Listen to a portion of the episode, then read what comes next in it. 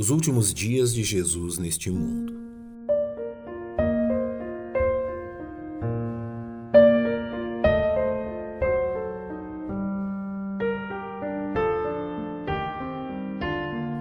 O Evangelho de João tem sua narrativa focada no último período do ministério de Jesus, de forma que a partir do 13º capítulo de seu Evangelho, João narra os acontecimentos dos últimos dias antes da crucificação.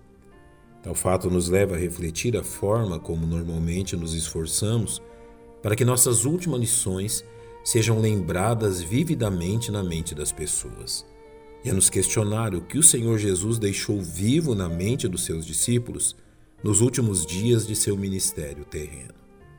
A respeito disso, é visível como Jesus estabeleceu um relacionamento crescente com seus discípulos. Tomemos, por exemplo, a forma de tratá-los. Inicialmente como alguém na condição de servo, para logo adiante referir-se a eles como amigos. Já vos não chamarei servos, porque o servo não sabe o que faz o seu senhor mas tenho-vos chamado amigos, porque tudo quanto ouvi de meu Pai vos tenho feito conhecer. O ponto alto deste relacionamento ocorre já ao final deste Evangelho, quando Jesus refere-se a eles como irmãos. Disse-lhes Jesus: Não me detenhas, porque ainda não subi para meu Pai, mas vai para meus irmãos e dize-lhes que eu subo para meu Pai e vosso Pai, meu Deus e vosso Deus. Outro fato notável nos últimos dias de convivência de Jesus com seus discípulos é que ele nitidamente ocupou-se em ensinar lições essenciais a eles, como a humildade. Jesus, sabendo que o Pai tinha depositado nas suas mãos todas as coisas e que havia saído de Deus e ia para Deus, levantou-se da ceia, tirou as vestes e, tomando uma toalha, cingiu-se. Depois deitou água numa bacia e começou a lavar os pés aos discípulos e a enxugar-los com a toalha com que estava cingido.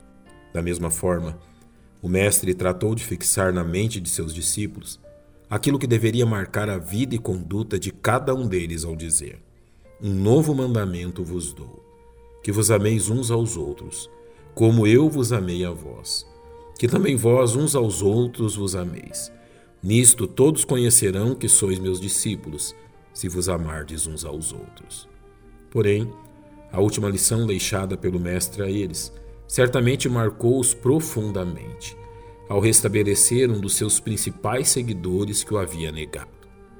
E depois de terem jantado, disse Jesus a Simão Pedro: Simão, filho de Jonas, amas-me mais do que estes? E ele respondeu: Sim, Senhor, tu sabes que te amo. Disse-lhe: Apacenta os meus cordeiros. Tornou a dizer-lhe segunda vez: Simão, filho de Jonas, amas-me? Disse-lhe: Sim, Senhor, tu sabe que te amo. Disse-lhe: Apacenta as minhas ovelhas. Disse-lhe terceira vez: Simão, filho de Jonas, amas-me? Simão entristeceu-se por lhe ter dito terceira vez: Amas-me? E disse-lhe: Senhor, tu sabes tudo, tu sabes que eu te amo. Jesus disse-lhe: Apacenta as minhas ovelhas. O Senhor Jesus marcou de tal forma a vida daqueles homens que sua conduta pode ser vista refletida neles após seu retorno ao céu. A cena da cruz, tão comoventemente narrada por João, nos permite perceber como o Mestre esmeirou-se em transmitir tudo aquilo que lhes era necessário, completando em todos os sentidos a obra que veio realizar. Depois, sabendo Jesus que todas as coisas estavam terminadas, para que a Escritura se cumprisse, disse: Tenho sede. Estava, pois, ali um vaso cheio de vinagre. E encheram de vinagre uma esponja, e pondo num isopo, lhe achegaram a boca. E quando Jesus tomou o vinagre, disse: Está consumado. Inclinando a cabeça, entregou o Espírito.